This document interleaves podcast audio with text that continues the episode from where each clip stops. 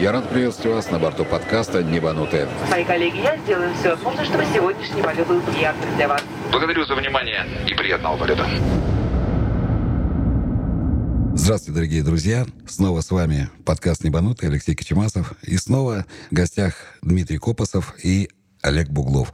Мы продолжаем нашу беседу на тему, как летают летчики в гражданской авиации на современных Вот самолетах. Да, да, да. Мы летаем. Привет, Олег, привет, Дмитрий. Снова здравствуйте. Да, Снова добрый вечер. добрый вечер. В прошлый раз мы остановились на теме давления, да, какой любимый аэропорт у нас. Ну, у каждого свои прибамбасы, каждый, каждая лягушка свое болото хватит, хвалит. И все-таки хотелось бы вернуться к вопросу переучивания, обучения и становления пилотом гражданской авиации. Ну и как по традиции уже у нас заведено, отвечает самый молодой. Олег, все-таки как проходило переучивание? Вот этот момент поподробнее можно? В авиакомпании «Трансаэро» переучивание было организовано с учебным отрядом. То есть это отдельный учебный отряд и три с половиной месяца теоретической подготовки, где нам давали прикладные вещи. Фундаментальные. Ну, как ты говорил, там, навигация, вещи метеорология, для- документы, регламентирующие летную работу. С точки зрения гражданской авиации, с точки зрения авиакомпании и пассажирских перевозок. Потому что одно дело изучать общую теорию, а другое дело, когда приходит уже умудренный жизнью, опытом, сединами штурман, метеоролог, пилот-инструктор и говорит, ребята, вам вот это будет жизненно необходимо. Вот это нужно знать четко, наизусть, никуда не залезая ни в какие документы.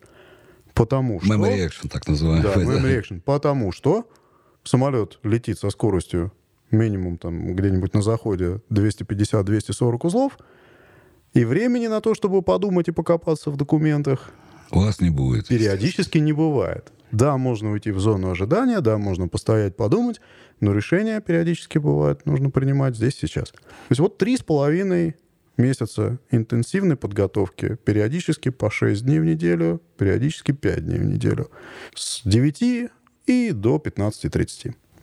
Дима, у вас также был, да, в Якутии, когда переучивались на самолет? Да, и так, и не так. Понятно, что когда я пришел в гражданскую авиацию, у меня был достаточно большой опыт в военной авиации, ну и в том числе летное образование в Черниговском высшем военном авиационном училище летчиков имени Ленинского комсомола, которое я закончил в 90-м году. Ну вот не зря я сказал, что разница профессии между военным летчиком и гражданским пилотом э, просто радикальнейшая. Якутия меня взяла на ученический контракт, и практически сразу меня отправили переучиваться на Боинг в э, стольный город Стокгольм. А, то есть ты не в России переучился? да, Орландо, там А, Там есть такая академия, Оксфорд Да-да-да-да, Академия. Да. Учились, знаем. И вот там мне местный преподаватель на английском языке начал объяснять, что такое центровка, что такое скорости, э, соответственно, V1, VR, V2, о которых я не знал, в принципе, вообще ничего. Так как я летал на истребителе всю жизнь, я никогда не задумывался о центровках, о скоростях принятия решений. На МиГ-29 там, в принципе, было, если колесо поднято, То уже колесо поднято, то надо катапультироваться при отказе там двух двигателей. Если носовое колесо ты еще не успел поднять, то, соответственно, э, обороты малый газ и Тормозишь. тормозной парашют тормозишь. Вот такая граничная скорость. Ну, все равно, Здесь же- согласись, у нас тоже были графики в руководстве полетной эксплуатации самолетов, которые позволяли рассчитать э, V1, V2, то есть скорость принятия решения как таковую. У нас да? на истребителе вообще Но мы не считали В 29-м, да. И теоретические графики наверняка там существуют, ну, вернее, существуют и На самом деле существовали, существуют, но мы не никогда в пользовались ими. повседневной деятельности, ну, подвесили тебе там э, две ракеты, или подвесили подфюзеляжный бак, или три, три бака подвесили. Мы все равно никогда не рассчитывали вот эти скорости принятия решений и прекращения взлета, там, дистанции на так постановке задачи, да, перед полетами обычно выдавались там взлетная дистанция, сегодня там 1386 метров, ну, грубо говоря, такая. Не было у вас такого? нет, для истребителей не было. Потому что были. у истребителей-бомбардировщиков у них большая номенклатура подвесок. Да, у нас подвески У были. Нам, истребителя- ну, нам рассчитывали и говорили, сегодня у нас взлетная дистанция будет вот такая. И, ну и все, и на этом все помню, заканчивалось. такого. Там, там было самое главное. Видишь, что не хватает полосы, включи форсаж. И, в общем, И все хватит. и твои проблемы решены, дружище. Собственно, так оно и, в общем... Летчик гражданской авиации почесал в затылке. Два раза нажми тога, да? Два раза нажми тога. Вот. А когда я пришел в гражданскую авиацию, оказалось, что под каждый взлет, соответственно, разная заправка, разная коммерческая загрузка, разная центровка, разные метеоусловия на взлете, разное состояние полосы. И самого аэропорта, И на да, посадке. И, превышение. все вот это вот рассчитывается под каждый вылет и под каждую посадку индивидуально. По всем Каждый вот раз, причем каждый да, полет, каждая параметрам. взлет, посадка, да, считается. Вот в истребительной авиации все было, я говорю, гораздо проще. И для меня вот этот вот пробел огромный в образовании авиационном, как гражданского пилота, мне Стал его, откровением, да? Мне его начинали, да, э, преподавать на английском языке в Стокгольме. А надо сказать, что я английский язык начал учить только в 43 года. В общем, до этого проходил немецкий В школе. в школе, да, и в военном училище, где, где твоя военная база. А как же вы... Вот э, я сейчас так маленько абстрагируюсь, но вы же летали группой на показ там в Малайзию, там в Европу летали, там, в Китай летали куда-то, в Азию Да. и все остальное. Вы же летали? Как английский язык? Более того, мы э, даже закончили курсы, официально получили э, свидетельство об окончании курсов. Нет, э, в МГТУГА. А. В течение трех месяцев. Вот с этим свидетельством нам официально было можно летать за границу.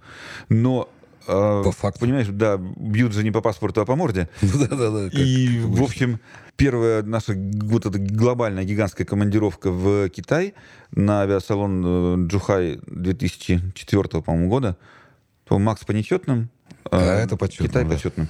Да, вот в четвертом году это была реально, это был героический перелет, героическая командировка, за которую вот Николаю Михайловичу Дятлу, командиру и ведущему стрижей тогда, я бы реально поставил бы памятник Героя бы дал, да и все. ну, ну, орден как минимум, потому что командировка была наисложнейшая. И вот потом, придя в гражданскую авиацию, я понял, господи, каким мы занимались бандитизмом. Это ужас. Мы летали без самолета сопровождения, потому что он был запрещен э, после катастрофы в Камране. В Камране, да, когда вел ведущий. Вот, нам доработали самолеты по минимуму для полетов по международной навигации. Рассказывать это, знаете, это надо написать просто книгу и ее положить на стол перед теми людьми, кто собирается на военных самолетах лететь за рубеж. Чтобы не читали и учились на наших ошибках, не на своих. Особенно для самолета МиГ-29, у которого навигация достаточно очень сильно слабая. Очень сильно Да. слабо, да. Вот, Это- ладно, в общем, мы отвлеклись по, по Да, по поводу поводу учебы. учебы, да. Вот. И вот приезжаем мы в Стокгольм, и мне начинают на английском языке все это рассказывать. Хорошо, у меня был хороший напарник с э, хорошим знанием английского. Вот Серега Мироненко, который сейчас тоже работает капитаном в нашей же авиакомпании, Да. он мне сильно помогал в английском. Я ему помогал в пилотировании, потому что он был с вертолетов. Он мне помогал в английском. У нас сложился очень хороший такой вот Тандем. симбиоз, да, тандем. Вот. И, собственно, на этом обучение закончилось. А, было еще три недели курса переучивания из гражданских, из военных в гражданские в Ульяновске. Когда нам первый раз показали, что, ребята, в общем, гражданская авиация — это совсем другое. Вот тогда, тогда был первый шок. Тогда, тогда, да. Вот- Подходили ступенчато. да.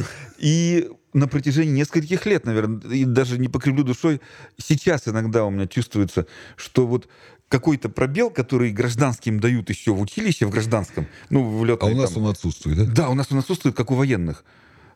Я так думаю, откуда вы это знаете? А потом понимаю, что у них это было на первом курсе. Это база была, да, вот, на Да. которой строился весь фундамент. Вот это вот, этот. вот эта вот база гражданского и база военного пилота, они отличаются очень сильно.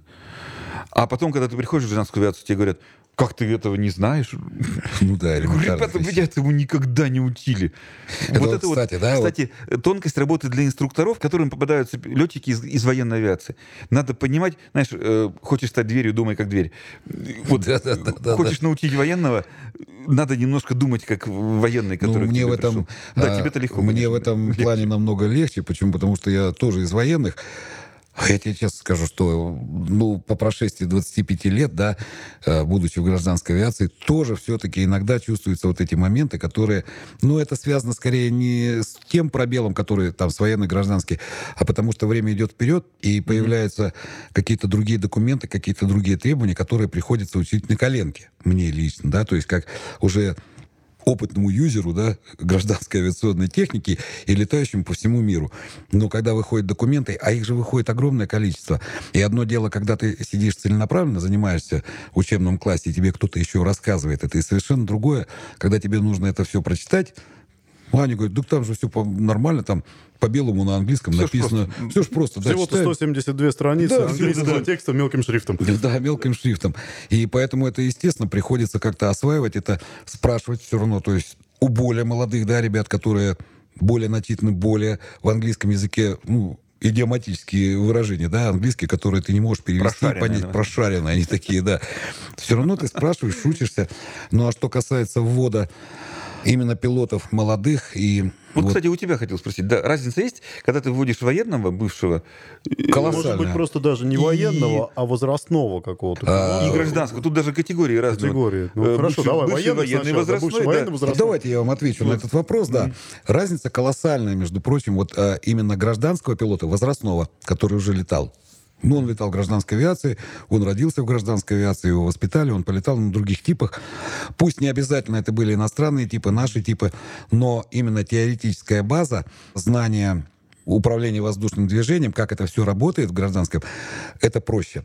Военный возрастной, который приходит с военной техники, в том же возрасте, да, там, ну, в пределах 40 лет, будем говорить. То есть вот такой возраст. Возраст выхода на пенсию, давай. Да, уже такой Да-да-да. возраст выхода Ну, на реально, пенсию у 40 военных 40 плюс-минус там вот три года. и дослуживших в граждан, ну, дослуживших, доработавших гражданских пилотов, которые летали где-то там в других авиакомпаниях. Там, Кстати, про пенсию, да, это же вот, в принципе, во всем мире примерно один и тот же возраст выхода военных на пенсию. А От это связано 35 до с- 45 да, да, лет. это, 35. это здоровье. И Это потом, и тут- потом переход э, Вот мы когда с Димой авиацию. один на один тогда у нас была дуэль, да, мы разговаривали на эту тему, он рассказывал подробно, почему именно этот возраст, ну, пенсионный, потому что здоровье уже становится. Слушайте наши прошлые подкасты. Сейчас да, должен был слушайте сказать наши Алексей Викторович. подкасты.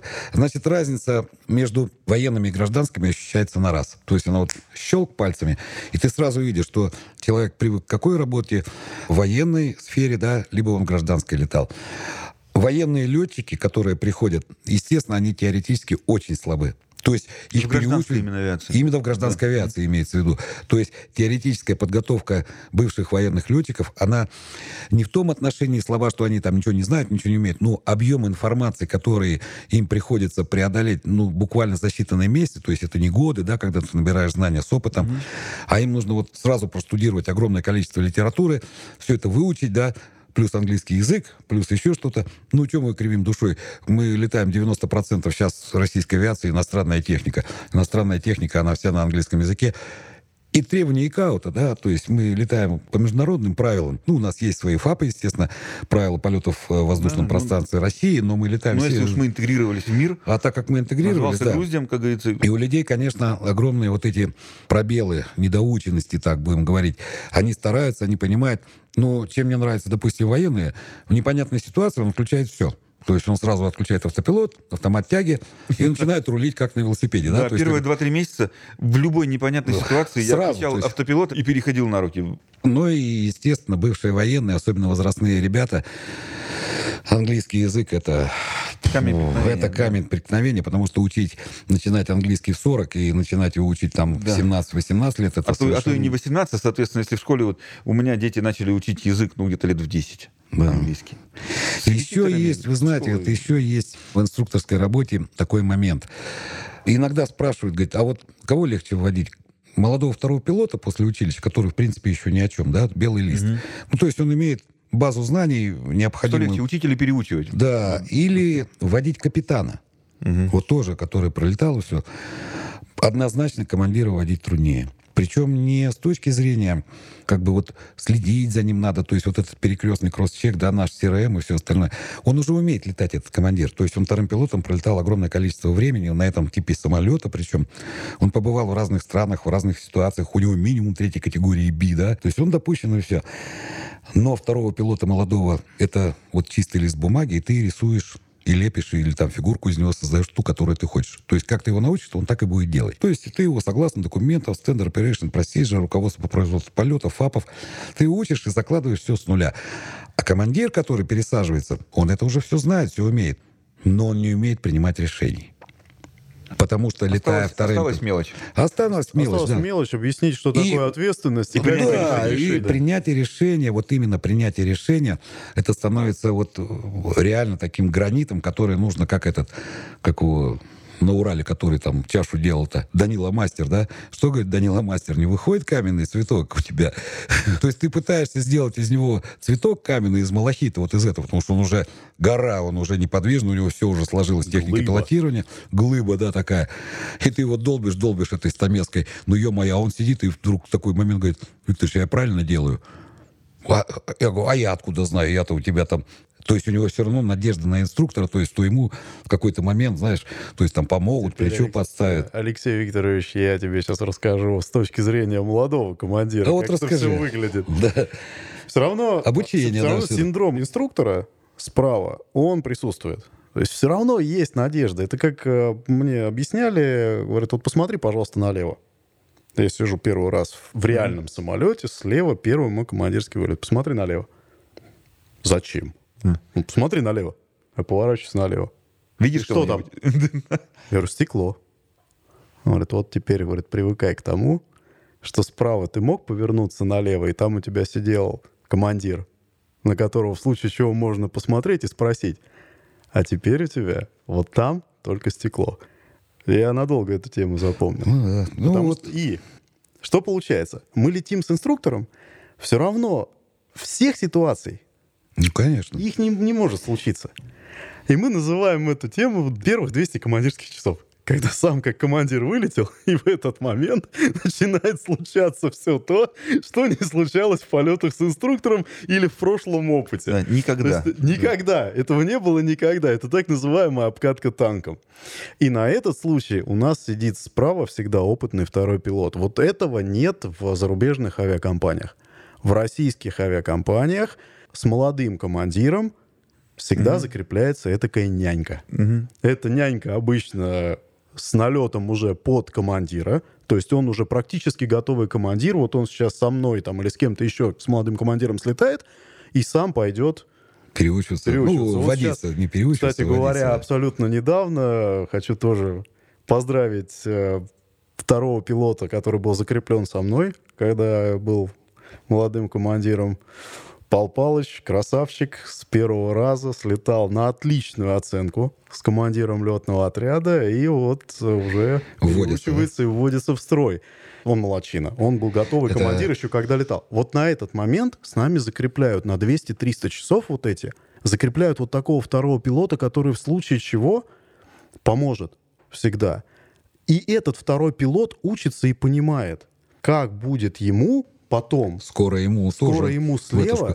Как у нас с Дим говорили в военном училище, говорит, лучше быть старым курсантом, чем молодым лейтенантом, да? Ну, Такая была тема у нас. То же самое и здесь. Алексей Викторович, еще у меня такой вот вопрос. А, Ведь э, у тебя опыт ввода в строй людей абсолютно разных.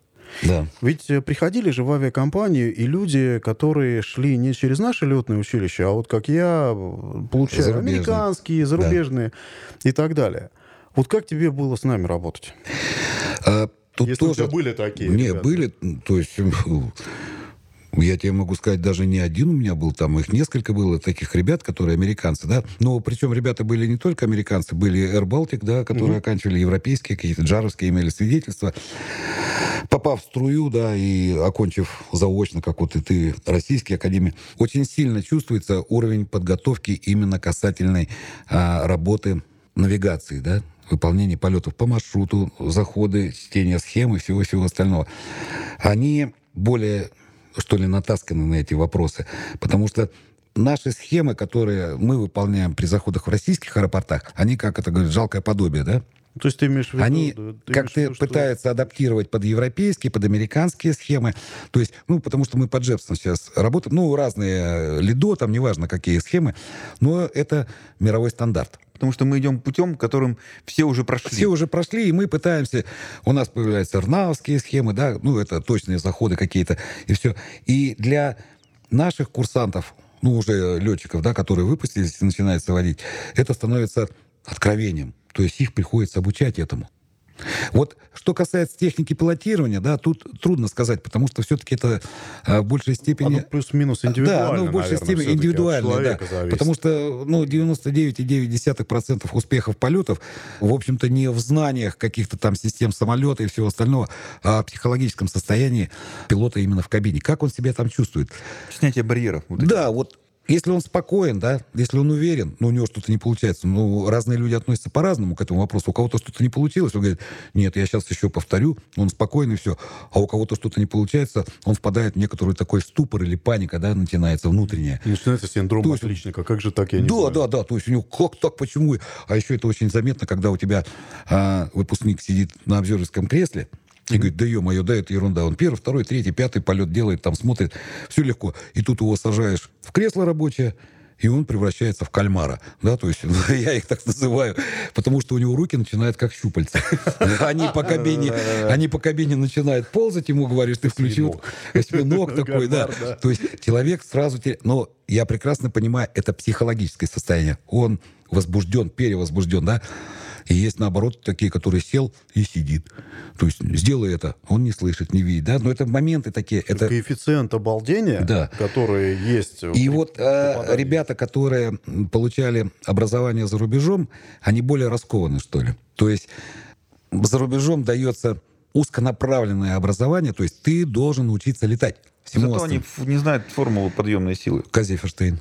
Да, они не знают формулу подъемной силы, но не все. И что такое ПК компрессора? Подождите секундочку. Подождите секундочку. Европейская теоретическая подготовка начинается с уравнения Бернуля. То есть ровый квадрат, деленный на 2. И Умноженное далее, на будь, S. будь доб- будь добр еще и на теоретическом экзамене щелкнуть в правильную формулу. В Штатах совершенно другой подход. Да. В Штатах они с Формула прак- уже есть, надо просто Да, угадать. Да, с, практи- с практической точки зрения. Вот, Не, выводить ее никто не заставляет. Она Написано. заставляет. Вот видите. Вот видите, да, да, да, да, да, да, да. Я же вам говорил, да. Да, Видим. Нет, ну, на самом деле, конечно, отличия есть. А, Но я не могу сказать, что э, вот отличия настолько сильно, э, настолько они глубокие, прям вот он пришел там, допустим, да, вот я в Америке учился, сел и полетел. Не, не бывает чудес, такого нету. То есть на самом деле нету. Человек все равно, но чувствуется, что у него знаний по навигации, то есть как выполняется полет, куда. И еще мне кажется, что те ребята, которые учатся за рубежом, понимаешь, как вот эти люди учатся за свои деньги. Ну, либо за деньги родителей, которые Не потом суть. придется Вот. отдавать. Вот, не кстати. суть. Потом придется отдавать. не за государственный денежки. Не счет. за государственный Они, счет. да, не за государственный счет. И когда говорят, да, вот там, вот по ЕГЭ, по ЕГЭ, огромное количество примеров, когда приходит второй пилот, у которого папа, мама, дядя и все остальные работают не знаю где. Говорит, ну, я не знаю кто, но у него Леонид Ильич сам за рулем сидит, да? То есть, как в том старом анекдоте. И ребята приходят, они, в принципе, то есть он воспитывался, видимо, так. Он говорит, а, что, меня все равно научат. Ну, он лентяй. То есть он, он здоровый, у него здоровье в порядке, спасибо зарядке, да? у него хорошее место, нормально так после летного училища прийти, сразу он сел в Airbus или в Боинг, да? Вторым пилотом у него хорошая поддержка, он отучился. Как он отучился, мы не знаем, как он летал, мы не знаем, да? Но по его поведению, по его отношению к работе а, заметно, что он думает, что у него также и прокатит здесь в авиакомпании. А здесь так не прокатывает. А здесь То есть- включается, как тоже был момент такой, извини, пожалуйста, прибью, Викторович, а, был момент такой, что говорят, сын за отца не отвечает, а в авиации отец за сына отвечает и, И, еще, очень. и очень еще сильно отвечает, да. И, И тут мы папе Пацанам, можем... у которых родители работают в авиакомпании, приходится не, Даже на, труднее, не на да. 100%, а на 146%. Да, потому что... э, потому да, Знаменитая то цифра. Все, на меня смотрит. есть- Нормально, нормально, ваш сын на подходе. Готовьтесь. Сейчас вот, позвольте, я ставлю свои 5 копеек. Раз уж про- 146 копеек. зашла речь вот про государственное и частное образование и так далее. Вот не бросайтесь тапками. Я против государственного бесплатного образования в авиации.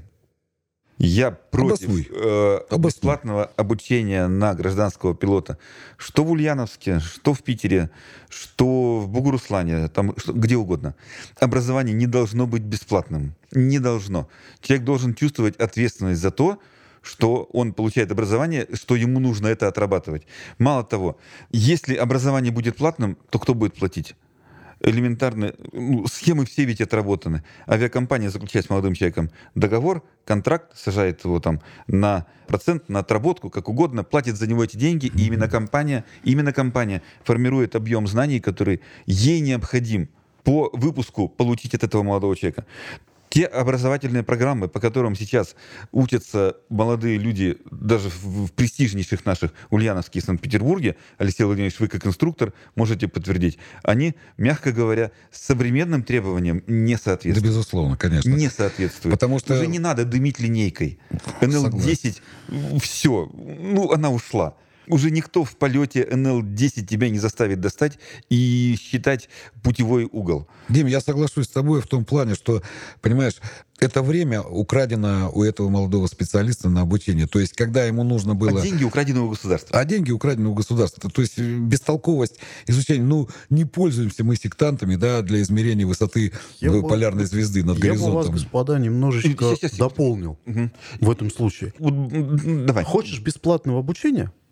Будь добр, иди в военное училище, становись да. военным Да-да-да-да-да. летчиком, Абсолютно. отдай долг Абсолютно родине, согласен. Да. 35 лет, Получишь образование, навыки, получишь офигенную психологическую подготовку, морально-психологическую. А дальше и в вот тебе 35 открыта или в дорога. 40 лет Самое, самое интересное, что гражданскую авиацию. а, самое, как, вот мне часто вопрос задают, а может мне пойти, говорит, вот в военное училище, а потом я сразу уйду в гражданское? Я говорю, а зачем ты идешь сразу, ну, зачем ты идешь в военное училище, а потом ты решаешь, я говорю, а служить ты не собираешься? Он говорит, ну, поступить же в военное проще. Я говорю, а, а с чего ты решил, что проще? Сейчас там такой конкурс, мама не говорит. Да, то есть люди Кстати. как бы... Ну, А еще очень немаловажный момент. Вот смотрите, государство тратит на обучение одного пилота гражданского, там сумма называется от 5 до 7 миллионов рублей.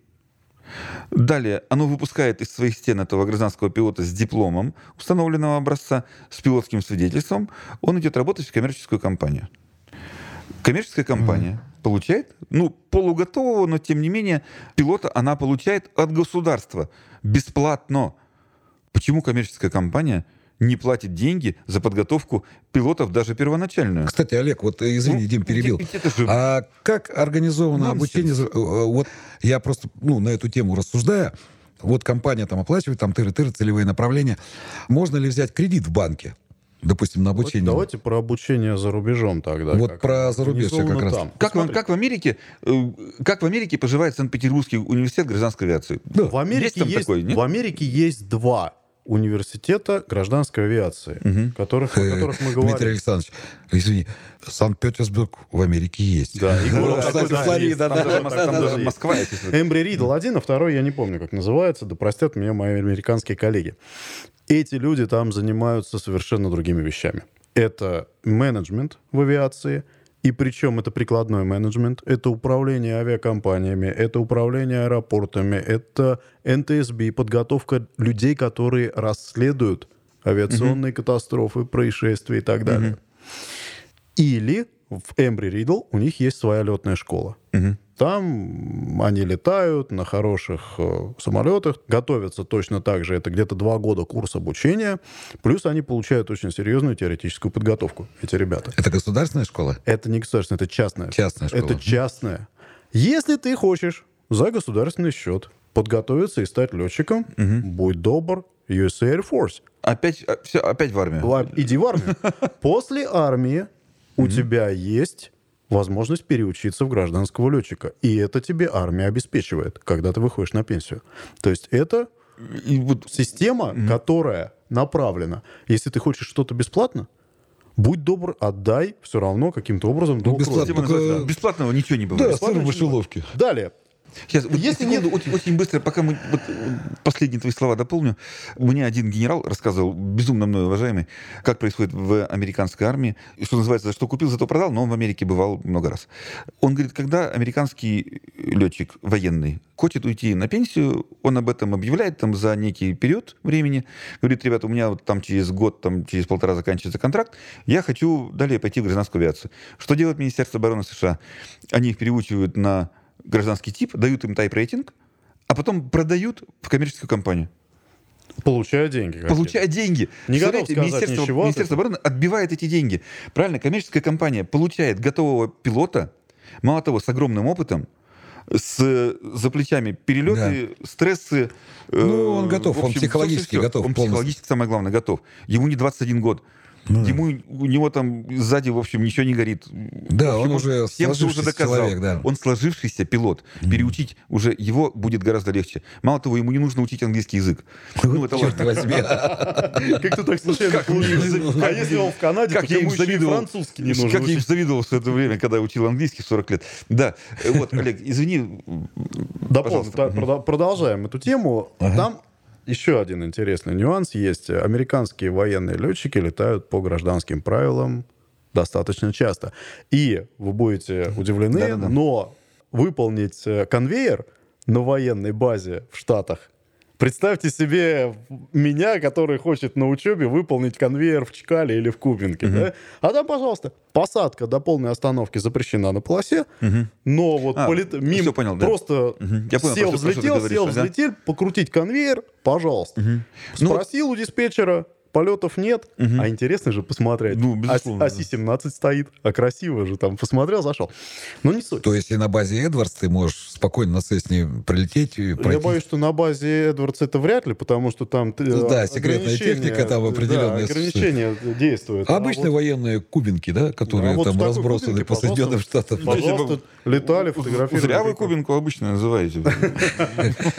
Не, ну как это зря? Сейчас же у нас там чуть ли не авиакомпанию хотят организовывать. Так вот, Да. Но это сейчас, Даже да. международный. Если вдруг человек в Штатах не обла... ну, его родители, ну, нет у них денег столько, чтобы поступить куда-нибудь в Эмбри Ридл, и, и опять же, это будет человек, который придет в авиакомпанию, и, скорее всего, он придет туда на менеджерскую должность, даже имея ну, летное образование, да, и лицензию пилота.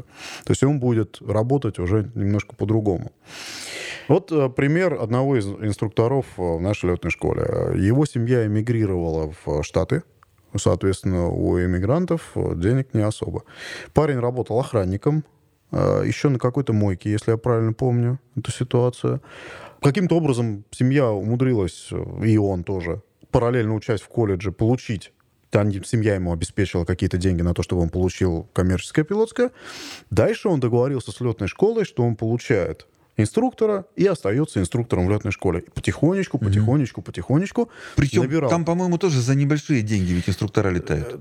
Там не очень Вот большие те, которые деньги. бывшие, вот только-только получившие СИПЕЛ, пересаживаются, становятся инструктором. Хорошо, если у тебя полторы тысячи CPL. долларов в месяц будет Commercial CPL, Pilot License, коммерческое пилотское да-да-да-да-да. свидетельство. Это CPL. И вот ребята, которые становятся инструкторами в летных школах, они ведь, по-моему, немного получают, да? Ну, там где-то полторы тысячи долларов в лучшем случае. По сравнению с коммерческой авиацией, это, в общем, по большому счету, ни о чем. да. По большому счету ни о чем. Получается следующая ситуация. Этот человек начинает набирать свои полторы тысячи, заветные полторы тысячи часов, самые дорогие полторы тысячи часов в американской авиации. Работая Работая инструктором, Инструктором, либо подхватывая какие-нибудь баннеры, таская, либо в какой-нибудь лесох... А еще в лесоохрану не устроишься без э, минимального налета 400 часов. Это 400, 300-400 часов эти где-то надо взять. Да. А если тебя поймают с туристом на борту, это, я то так это- понимаю, все. Это будет проблематично, так скажем. Вот, этот человек начинает работать инструктором, набирая налет за какие-то деньги. И бывает, что процесс набора налета занимает э, 4-5 лет. Да. Это зависит от летной школы. Есть летные школы популярные, в которых можно быстро набрать эти полторы тысячи часов.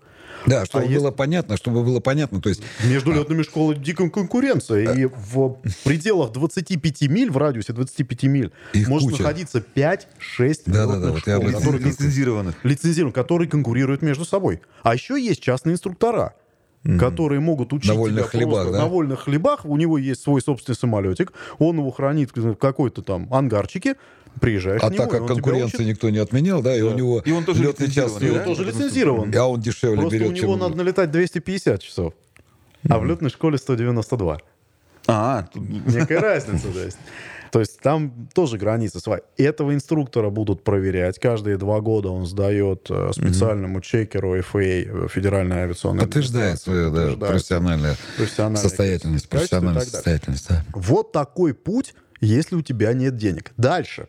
Получаешь полторы тысячи часов своих. Нужно набрать в районе, по-моему, 6 тысяч долларов, ну, бывают там какие-то скидки, 4 тысячи долларов, 6 тысяч долларов, нужно пройти курс конвертации. Вот как у нас военных летчиков конвертируют в э, гражданских, там это такой курс конвертации с маленьких самолетов на Jet Transport Airline. Да? Что это означает? Неделю обязан просидеть на теоретических занятиях, отучиться, сдать тестирование, после этого полетать на тренажере. Я не помню, сколько... Там, короче, нужно одну рекаррент сделать сессию, и потом чекерская, ну, то есть а, чек-райт и будет. чек пройти. Две сессии. Это мы переучивались, когда на Boeing 777 в Майами, да, и мы решили получить FAA свидетельства американские, а действующий пилот там 5767, ну, сказали, up to you, 7824 доллара, вы ходите, учитесь, э, теорию сдаете потом базовый вот этот курс, и, пожалуйста, на тренажер. И все, и как бы вот так это все выполняется. После этого тренажера человек получает лицензию Airline Transport, нет, Airline Transport, ATPL. ATPL, да, Да. все правильно. То есть у него есть тайп-рейтингом. налет- да, у него есть налет полторы тысячи часов, у него есть лицензия, и дальше начинается процесс поиска работы в авиакомпании. И этот процесс поиска совершенно другой. Не так, как здесь. Здесь приезжают, я слышал, приезжают купцы, отбирают лучших э, выпускников там, на четвертом, Ну, на пятом не курсе, всегда да? так было, но сейчас, да, ситуация такая, что с авиакомпанией приезжают в Да. летные И отбирают. Учебное сразу. заведение. и- да, и А там, предлагают будь добр, работу. подавай резюме, где-то надо слушать, где это требуется. Я слышал, ребята ну, руку на пульсе Аляску. всегда надо держать. на Аляску, спокойненько, откуда-нибудь из Южных Штатов, просто для того, чтобы получить первый свой налет в авиакомпании. Я вам больше скажу. Даже опытные чекеры, пилоты-инструкторы, синтетик-инструкторы на тренажерах, да, ну вот э, при переучивании на семерке у меня Боб Лав был такой хороший мужик, ему 68 лет, он огромнейший опыт, он там на всем, что можно и не можно, он везде там чекер-инструктор, сам он живет в Квебеке, да, а во Флориду устроился работать чекером на тренажере. То есть он летает оттуда сюда проводить сессии. Почему? Потому что рядом работы нет, там есть свои инструктора. То есть даже такие дядьки, Боб Лав, если ты меня слушаешь, hi, guys. Дальше начинается еще одна интересная тема. Если прошел, если тебя взяли в авиакомпанию, переучивание, и первый год оклад полторы тысячи долларов, и по окончании вторым пилотом летая в авиакомпании. И дальше, если ты закончил год, то тебе дают 12 тысяч долларов премии. Если есть, ты молодец, да? Всего 27 тысяч долларов разделите, пожалуйста, на 12, и вы поймете примерно... Две, две тысячи там... э, Ну да, вы поймете примерно уровень зарплаты второго пилота в 2200, региональной авиакомпании. Устроиться куда-то в авиакомпанию Major, как у нас э, Аэрофлот, S7, UTR, крупные, реально крупные авиакомпании, человеку с налетом полторы тысячи часов нереально в Штатах. Все. Самодеятельно, что-то не только Штатах. Более-менее реально ты можешь получить это место. Вот смотрите, где-то лет, наверное, через пять получается. Уже, скорее всего, полетав командиром Вот вот маленькой как региональной раз это и хотел авиакомпании. спросить. А ты приходишь с командира региональной компании в центральную слева налево или Нет, нет. Дальше. опять через правый? Пр- через правое кресло. Более того, я вам расскажу. Аман Эйр. Ситуация. Командир с опытом 737 отлетал очень долго. Получает предложение из авиакомпании Southwest Airlines.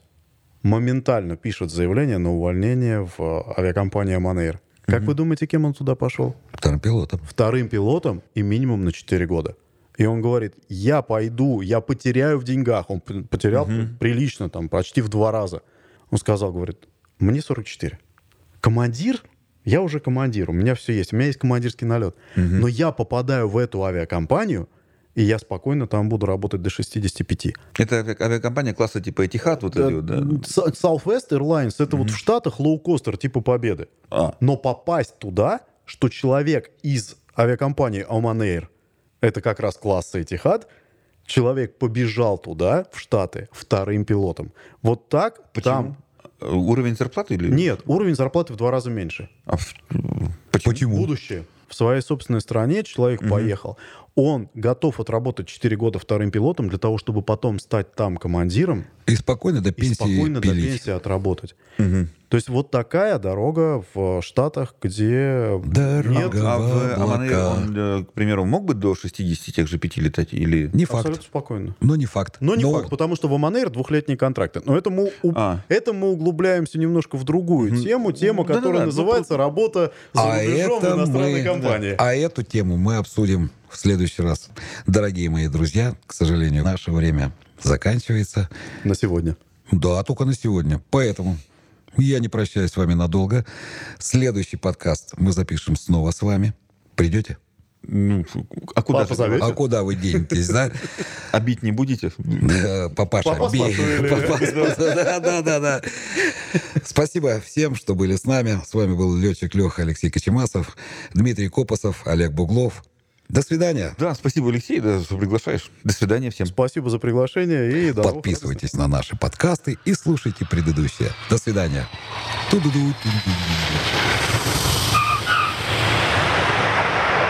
Дорогие друзья, говорит капитан, на этом наш рейс окончен. Спасибо, что вы были с нами. Подписывайтесь на подкаст «Небанутые». С вами был ваш летчик Леха. Всего вам хорошего. До скорых встреч. Air Company apologizes for delaying of your departure. Пожалуйста, не забывайте свои вещи. Из Питера в Сочи. Потом это, Сочи сюда. Домой только завтра. Мы благодарим вас за полет и будем рады на встрече с вами.